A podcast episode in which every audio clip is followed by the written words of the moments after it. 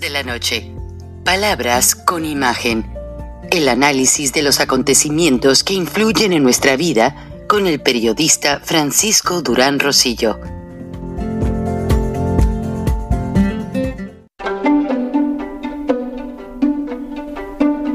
Frank Durán Rosillo eh, te saluda y los saluda a todos ustedes, su amiga María Celeste Raraz, para invitarlos a que se suscriban a mi canal de YouTube María Celeste Raraz, tal como mi nombre, donde les informo todas las semanas eh, sobre entrevistas que tienen un tema que ayuda a mejorarnos como personas y de paso son interesantes. Las pueden encontrar en mi canal de YouTube, así que los espero. Y se suscriben gratis. Welcome to Mexico, Mr. Biden and Mr. Trudeau, like a good neighbors and commercial partners. Uh, welcome to Fentanyl Land. I'm Gilberto Lozano. I am a leader of the citizen movement in Mexico, Frena, Frente Nacional, against this dictatorship. We are non political. I am ex alumni of Stanford University and also I lived two years in Quebec, Canada, Monsieur Trudeau. The people of Mexico don't recognize to Manuel Noriega Lopez Obrador like our, our representative. He's a serial killer of journalists, activists, and middle class. Manuel Noriega Lopez Obrador is a communist dictator, friend of killers like uh, Diaz Canel, Evo Morales, Daniel Ortega, Nicolas Maduro. The Mexican people didn't vote for this socialist vision. They, like charlatans, him, Lopez Obrador and Marcelo Double Face Ebrard are only a communist puppets. Yes, they work for the Soviet acts Iranian, Russia, China. He loves Joseph Stalin and in a publicly recognized inspiration in Fidel Castro, in Che Guevara, in Lenin. You know, he doesn't honor war. He's enemy of democracy, freedom, truth, and justice. We are in a civil war. 115,000 murders in only four years, and also 40,000 people disappear. They are fighting against Lopez Obrador. But we need that you don't call friend because he is a stone in the shoes for the Mexican people. We are moving to make great Mexico. We have a vision for the next 30 years. It's not the vision of Lopez. God bless America, Canada, and USA and Mexico. As you heard from Mr. Gilberto Lozano, who has every Friday in space on this broadcast with many members of his non-profit organization, Frena, that is an organization that is requesting and demanding the stop of the corrupt government of Andres Manuel Lopez Obrador. He is asking to Mr. President Biden stop and don't call him amigo because Mr. Mexican President Andres Manuel Lopez Obrador is a law breaker. And he is receiving a sponsorship from the Foro do Sao Paulo, communist dictators endorsed by Vladimir Putin to create a big trouble on the Mexican American border. If you see all the migrants that are clogging the border are from Haiti, Cuba, Venezuela, um, Nicaragua, Bolivia, and countries that have a communist dictator on the government. Latin America is suffering a big impact the Cold War moves to Mexico, and the Mexican American border is now the Iron Wall. and American citizens on the border towns are, are also divided, but not by the border line. As you are going to see on the press reports, are divided by this political situation because Biden administration is converting the border problem in a political issue that is not going to be solved and is becoming a time bomb for America. Please never hesitate or underestimate that the problems of America could begin or get in by the border. Hi there. Tonight, mm, American President Joe Biden is landing on the Air Force One on Mexico to meet the Mexican President Andres Manuel Lopez Obrador. Uh, I will not repeat everything Americans know about the border, broken border, out of control border. In fact, a reporter asked to Alejandro Mayorkas, director of Homeland Security, if he's planning to resign. And he says, no. I can't believe it. Mayors and governors of many of the most affected cities by the big migration wave are complaining because they don't have enough resources to feed, to provide rooms, to provide medical services, to provide everything to this huge wave of migrants that last week was almost 5,000 migrants crossing illegally the border every day. I am migrant. You can catch my broken accent. And I love to be migrant and I love United States of America. But the essential is that it's important follow the whole process. Is not just cross the border. Here I, here I am. Give me food stamps. Give me a job. Give me papers. No. For me, take me years paying taxes, working hard until and they took my fingerprints and everything until they prove I have not a criminal background, and I proudly swear on the Bible as a USA citizen. I love it, and I love this country. And if I have to give my blood for this country, I will, without hesitation. It is why tonight I am telling Americans that I met thousands and thousands of people that has the citizenship, American citizenship, and they don't speak English. They have no idea about the laws, about the history of this wonderful country. And I really feel frustrated and sad.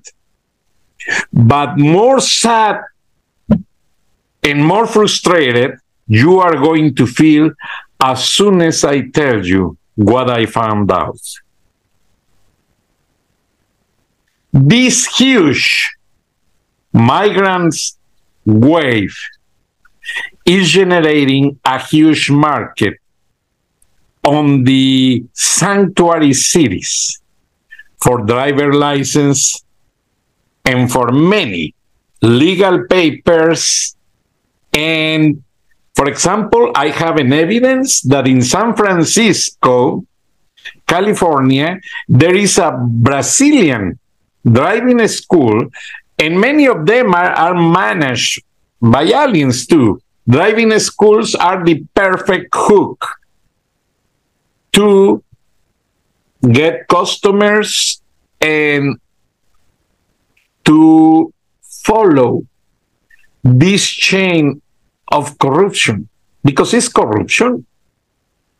How can you understand a migrant just make a phone call to the driving school and they tell you, come this, wire me $5,000, come next week, and the lady flew from Atlanta to San Francisco. Monday, apparently, have all the tests, driving and theoric test, written test. And the same day, she received a provisional driver license and is expecting the driver license by UPS, FedEx, or American Mail sent by the driving school. The driving school charge a lot of money because they have apartment addresses that they rent to people who likes a driver license.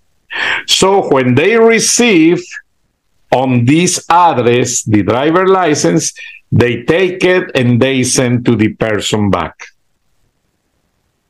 Easy.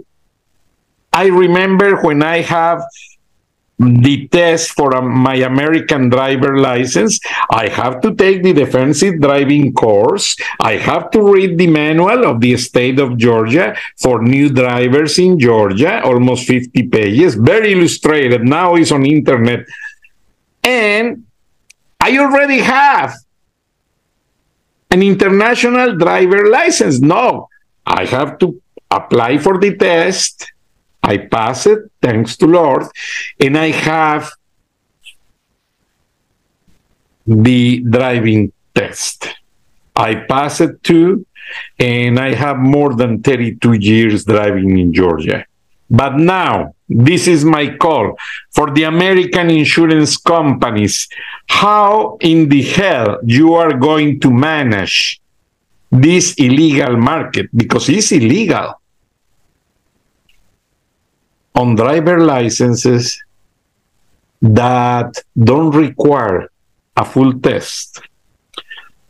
Out of the record, my sources told me that the sanctuary cities are in combination with a big mob because they also give licenses to the drug cartels that are operating in Georgia. WSB interviewed the DEA director for Atlanta, David Ramson, who says in May, last May, that Atlanta has 10 Mexican drug cartels supported by the Russian mob.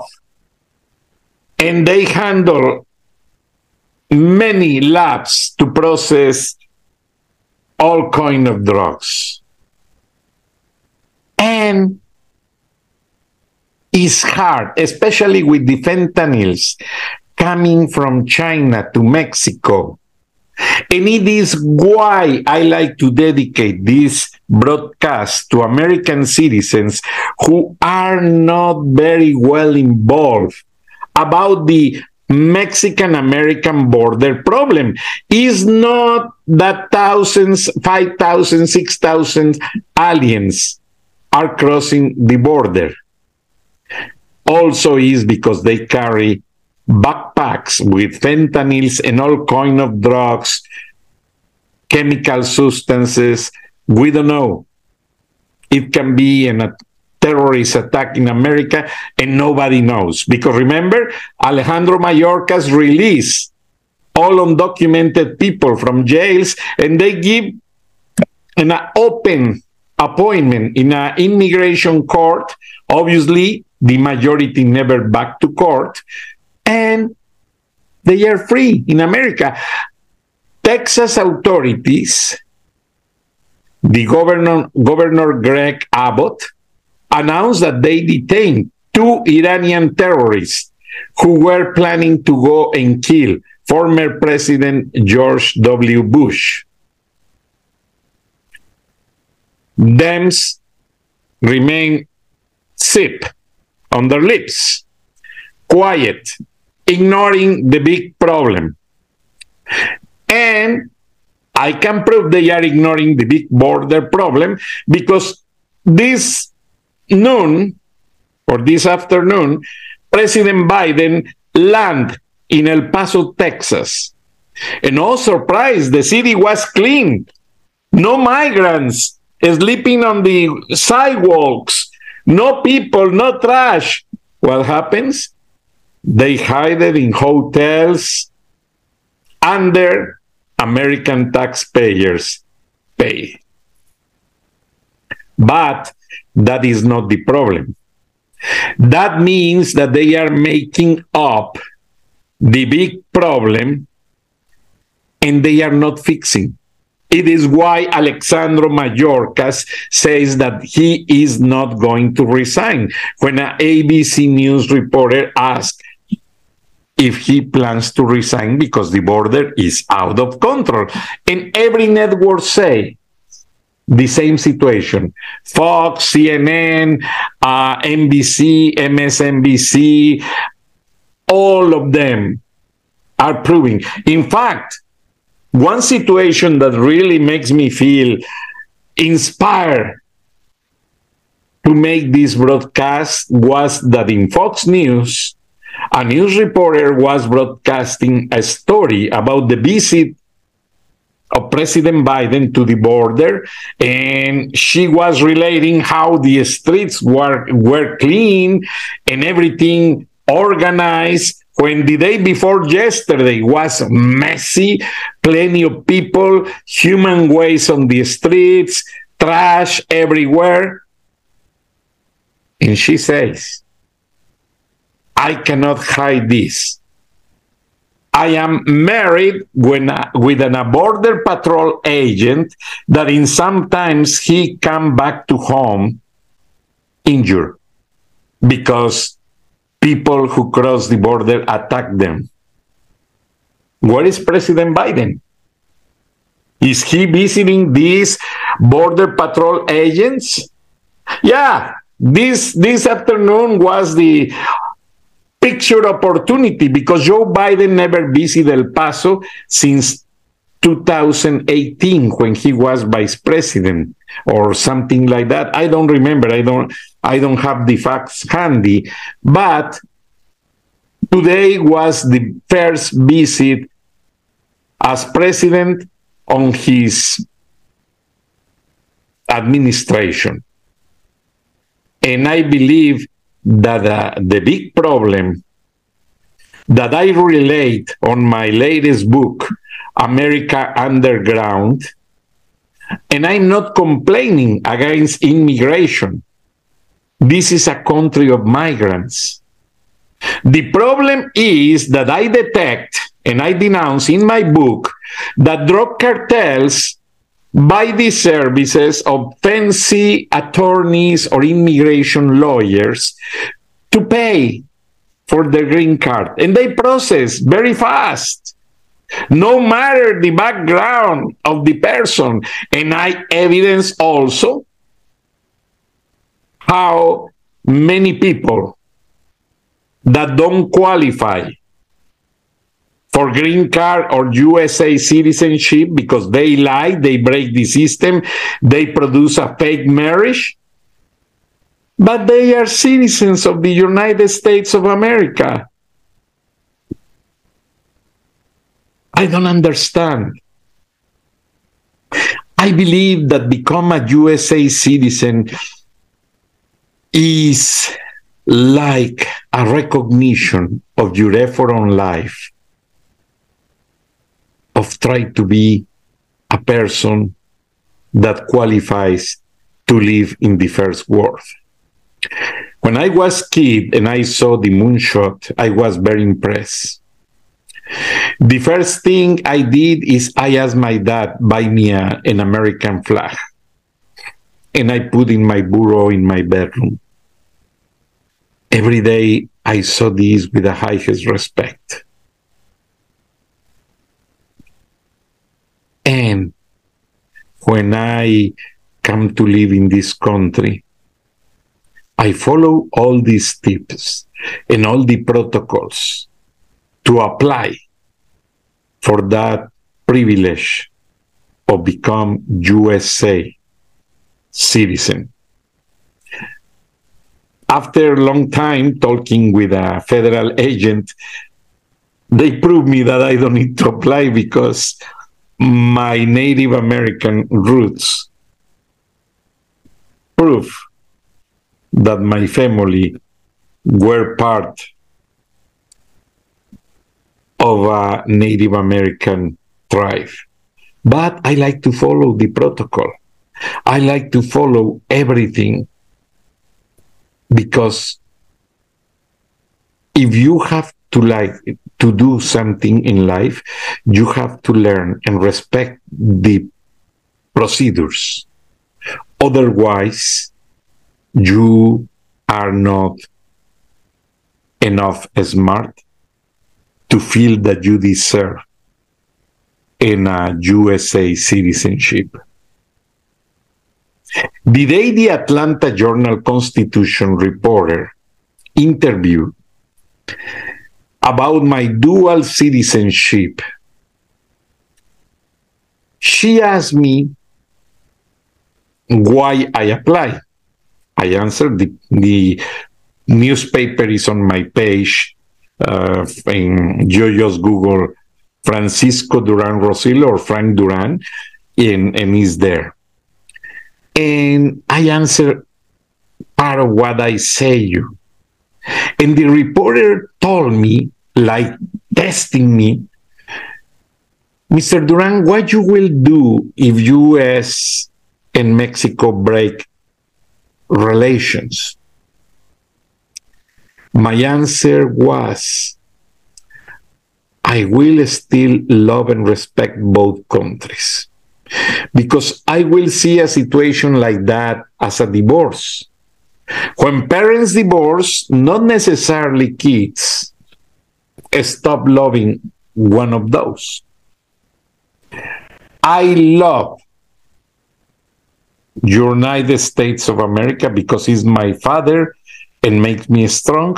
And I love Mexico because he's my mother, because saw me born.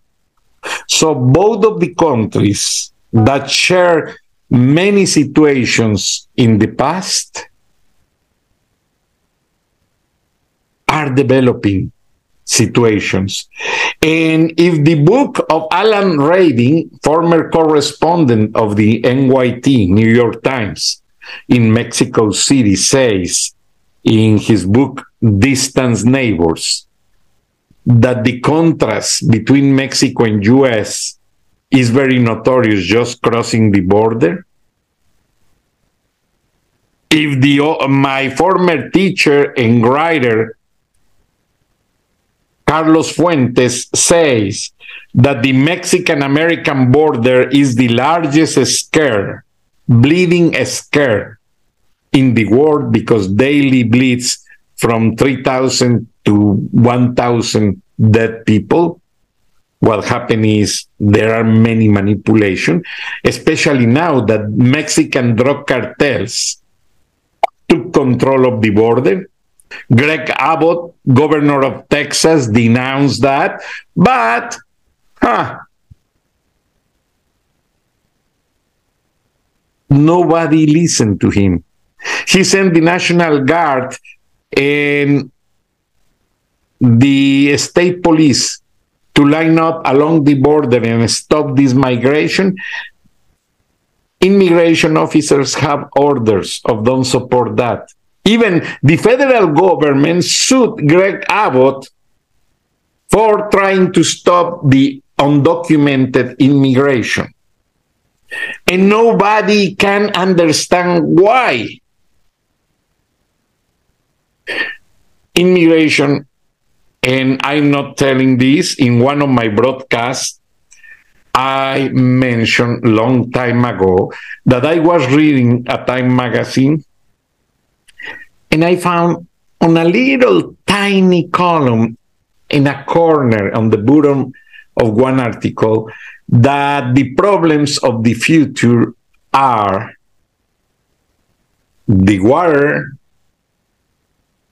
and the immigration. Water is hard to find on the planet.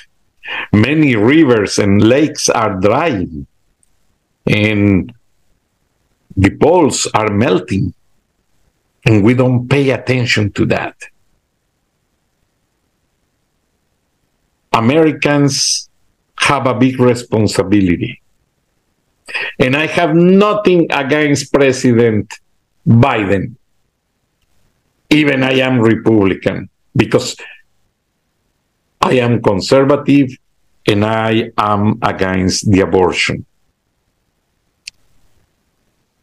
President Biden is doing good things on the health plan that President Obama began. I really admire that from both.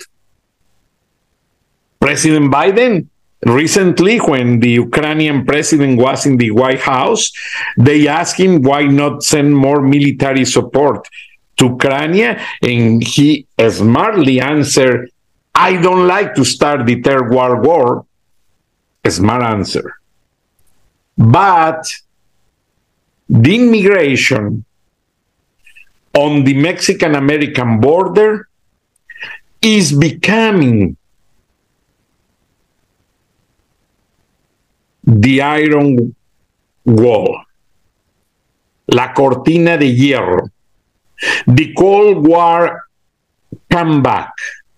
And if you search my previous broadcast, you can find a special where I interview leaders in Nicaragua that denounce how Vladimir Putin built a training center in Nicaragua to prepare not only activists to promote the communism, he is training snipers, terrorists, and a lot of people who is coming on the migrant caravans to the Mexican American border because they like to destabilize uh, or take out of control the, the border. Honestly, I am infuriated. Uh, and sometimes, sorry, I speak three languages and I apologize. You know, my English is broken and I could make Amer- many mistakes. But what I can do, what I can fail is lied to you. Because America is a great country of migrants, a great melting pot, a great country dedicated to respect democracy, justice, freedom, and thanks to the armed forces, we have all of that. Don't lose it, Americans. Lord bless America because it's the best country in the world. With my own experience living in many countries, I can tell you this is the best country in the world. Take a minute apart and make an introspection about how nice you live here. And the day you want to ask me how people live in other countries, I send you pictures. Lord bless America. I love you, Americans. Thank you for this opportunity. And thanks to migrants. But don't buy the citizenship as Alejandro Mayorkas is selling to support Democratic candidates for the presidency. Don't buy driver license paying these middle people to skip the test and every protocol learn how to drive in America because you are jeopardizing lives of many Americans driving stupidly without know and without understand the express expressway signals and rules. That is very stupid. I love you. Have a great night. Thank you.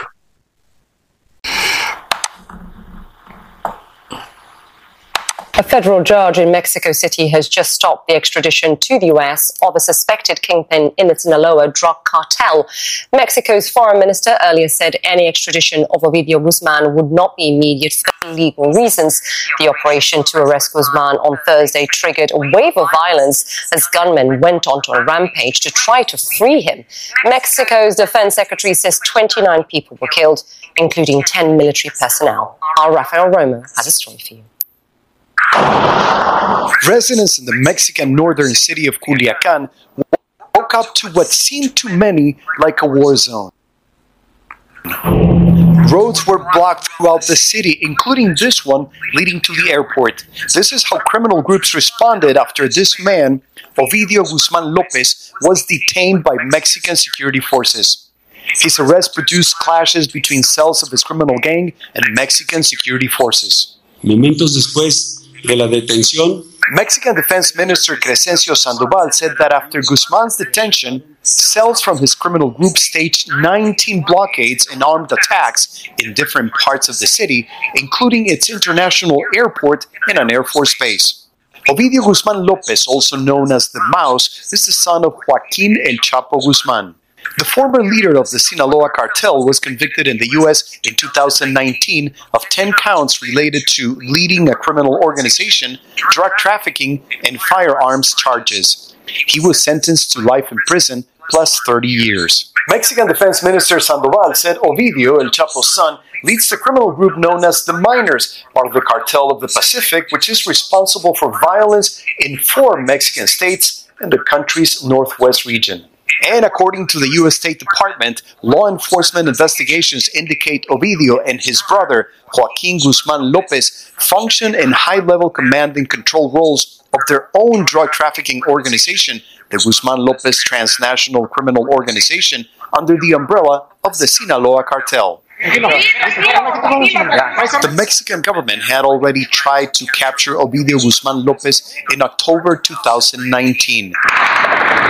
After he was detained, the Sinaloa cartel unleashed a heavily armed fighting force. A gun battle in the streets of Culiacan ensued, putting the lives of countless civilians at risk. It quickly became painfully obvious the Sinaloa cartel had outmaneuvered and overpowered Mexican security forces. In the end, Mexican authorities decided to release Guzman to prevent further bloodshed. Rafael Romo, CNN, Atlanta.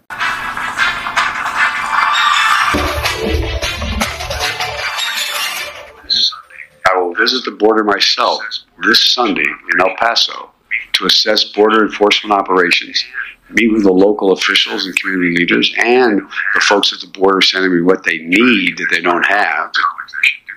Try to convince my Republican colleagues they should do something. That's the same press conference where he referred to Kamala Harris as President Harris. Press conference where he referred to Kamala Harris as President Harris. As you heard there, he's going to visit El Paso, Texas tomorrow. The mayor there recently declared a state of emergency. Border agents in the sector already encountered over 106,000 migrants since October. That's a 260% increase from last year. Here to react is former El Paso council member Claudia Rodriguez. Good morning, Claudia. The reports are that El Paso is being cleaned up in preparation for Joe Biden. I'm curious, uh, who's doing that cleanup and, and why? Good morning. Yes, so it's very unfortunate that the cleanup started um, earlier this week. I spoke to officials yesterday, and they notified me that there was absolutely zero community releases from the Border Patrol. So what that means is that when Border Patrol has these encounters, um, they take them, they process them, and then they release them into the city to the city of El Paso, and we had zero. Border Patrol agents began to clean El Paso. Um, I'm sure that they are just as disappointed because the whole purpose of President Biden coming to El Paso is for him to see firsthand the mess that is going on here firsthand, something that has never happened in El Paso before. Mind you, we are a city of immigrants. Um, we have people coming into our community every single day, and they're coming here legally. Everybody in El Paso has a migration story, and I mean, it defeats the purpose of President Biden coming to El Paso by cleaning up the streets the way they are. You know, uh, Claudia, my, my co host Emily Campagno brought this up. It reminds you of the Olympics, sort of cleaning up and creating these fake cities in order to put on a good face.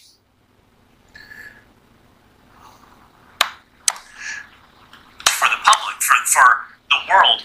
But I'm, for the public, for, for the world. But I'm, who do you think they're because Joe Biden clearly are attempting to manipulate here because Joe Biden clearly, surely has an idea of what's happening at the southern border. I mean, his policies aren't because he doesn't understand, right? At the very least, he's probably put it on Fox News before and seen some of these images. So, what is the what is getting accomplished by all of a sudden making El Paso look different than it normally does? We're not crazy. I mean, it's we're not crazy you know, something really bad happened in El Paso. We are the sixth largest city in the state of Texas. We are the first largest city on the border. And we had something happen in El Paso that was absolutely unprecedented. And it happened under President Joe Biden's watch. Um, I decided to, to ring the alarm in May. To tell the mayor, Mayor, you declare an emergency. Fast forward to December, finally declares an emergency. At that point, I start calling for President Biden to come down to El Paso and see what is going on here. And I'm very happy that he answered that call, but again, very disappointed that we cleaned it all up as if nothing ever happened here. Yeah. Well, Claudia, um, so then what do you expect to come out of this trip? I have no idea. I mean, like I said, it's very unfortunate. The people of El Paso are very frustrated. Um, it's something that we were hoping that we can show the world. You know, I've been very vocal about this. Show the world what is happening in El Paso. Um, inviting the president, finally coming to El Paso for the very first time, or the border, I should say, for the very first time in his life, and we're showing him this pretty picture of business as usual, and that's Mm. not what happened. That wasn't the purpose of him coming here. Yeah, well, in the course of our conversation, then it occurs to me what the purpose is. And we're going to create images of Joe Biden seeing a city that Will, over to you in El Paso, where you have some guests with you that are going to help Thank you. explain what life is really like there in El Paso right now. I do, thank you. So, for the first time in his presidency, Joe Biden is visiting the southern border. Comes in today, and he's going to start right here in El Paso, Texas. And ahead of the big visit, the city is cleaning up migrant camps where thousands were living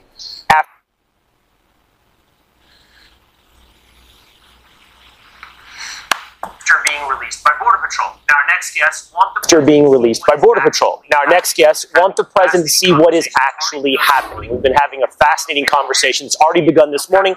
It's Guadalupe Giner. She is El Paso County Judge candidate, and Rosie, a longtime El Paso resident. Rosie is not sharing her last name. I didn't make a mistake here. We're going to get to why in just one moment Rosie is not sharing her last name. But um, let's just pick up what we were talking about a few moments ago, ladies, if we might.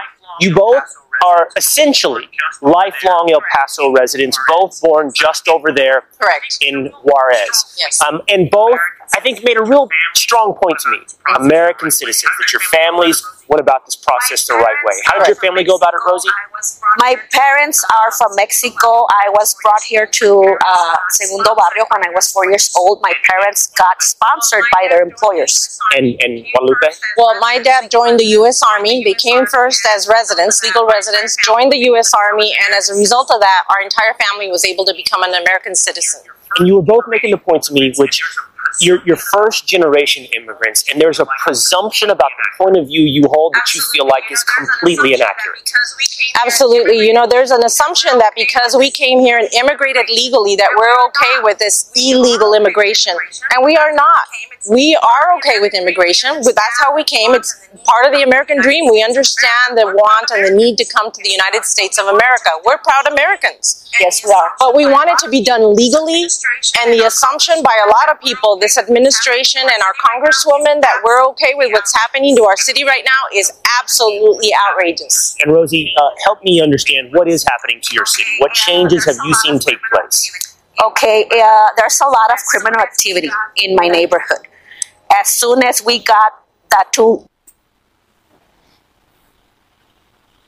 thousand eight hundred, you know, uh, migrants. Thousand eight hundred, you know, uh, migrants coming in. It started in October. I had a trafficking ring going on of human smuggling in my parking lot, in my apartment complex. November, a house got busted for trafficking migrants across the street. December 23rd, there was a fight between a gang of uh, a group of Salvadorian and Venezuelan guys. They got arrested. On the New Year's Eve, a guy came from out of town and started pointing a gun at the migrants by the church. He got caught the next day. And till this day, as we speak, there's still human smuggling in my neighborhood. And you were telling me that's why I mentioned it a moment ago. That's why you don't want to share your last name. Correct. Because I'm like right there and it's happening and everybody, the neighbors are seeing it and we're scared. We're still not out of the woods. This is not okay. And you feel like you could be targeted. We can because we're like right there on that same street, you know, and people are scared. There's a lot of elderly people, tenants that live in my apartment complex that are scared, and we fear for our, you know, for our, safe, our safety. This is not over. And, and Guadalupe, uh, you were talking to me about the way the city has changed in your lifetime, but the minute Rosie mentioned to you where she lives, you said, "Oh my, you've had a lot of trouble." with Yes, yes. You know, there, there are two types of immigration, illegal immigration going on. One type of people, they're coming through and they're asking for asylum, they're processed, and the NGOs are taking care of them. And then you have what they call the EWIs, entry without uh, inspection.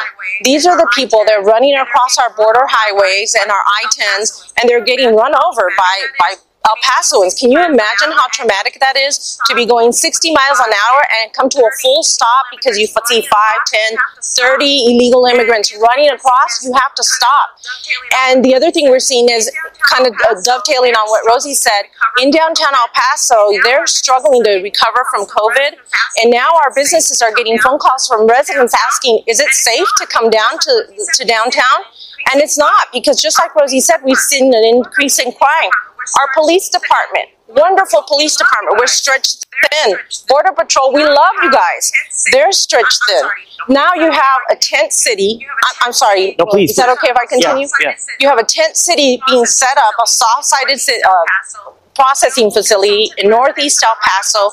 No one consulted residents that are right across that highway. It's going up. Obviously, they're planning for this to continue, or they wouldn't be constructing it. And it, we just feel completely unheard by our mayor, our county judge, and our, our Congresswoman Escobar. To be clear, this is vastly different than what you both have experienced. I, I, I, we were joking. I'm not going to ask them how old they are, but you've been in El Paso for a long time. This is Absolutely. vastly different than what you've experienced in your life. Absolutely, yes. I've never seen this happen. Never. And I was here, I migrated here since I was four years old. That's more than 50 years. And quickly, we have to go, but I'm just curious, what have you seen happen over the last couple of days in preparation for the trip from the president? I think that, well, they cleaned up downtown. They were telling them to take off their cams and leave, and they were cleaning up. I think that is absolutely not right. You do not clean up for the president, okay? The president, this is the president's fault, not our fault. So why would we clean up? You know? So no, leave it like it is. Let him come and see for himself the real picture. You know, he needs to know what's going on. Otherwise, he's going to come and say, "Oh well, there's no crisis." No, that's not right. Cleaning up for the president, but not for the people that live. Exactly. It has to be El Paso residents first. Guadalupe, Rosie, what a wonderful conversation. We appreciate you getting up early with us and braving this cold this morning. Yes. I know you want to go put a coat on, Uh, yes, so yes. go do that. All right. Uh, thank you. Frank Durán Rosillo eh, te saluda y los saluda a todos ustedes, su amiga María Celeste Arrarás, para invitarlos a que se suscriban a mi canal de YouTube María Celeste Raraz, tal como mi nombre, donde les informo todas las semanas eh, sobre entrevistas que tienen un tema que ayuda a mejorarnos como personas y de paso son interesantes. Las pueden encontrar en mi canal de YouTube, así que los espero. Y se suscriben gratis.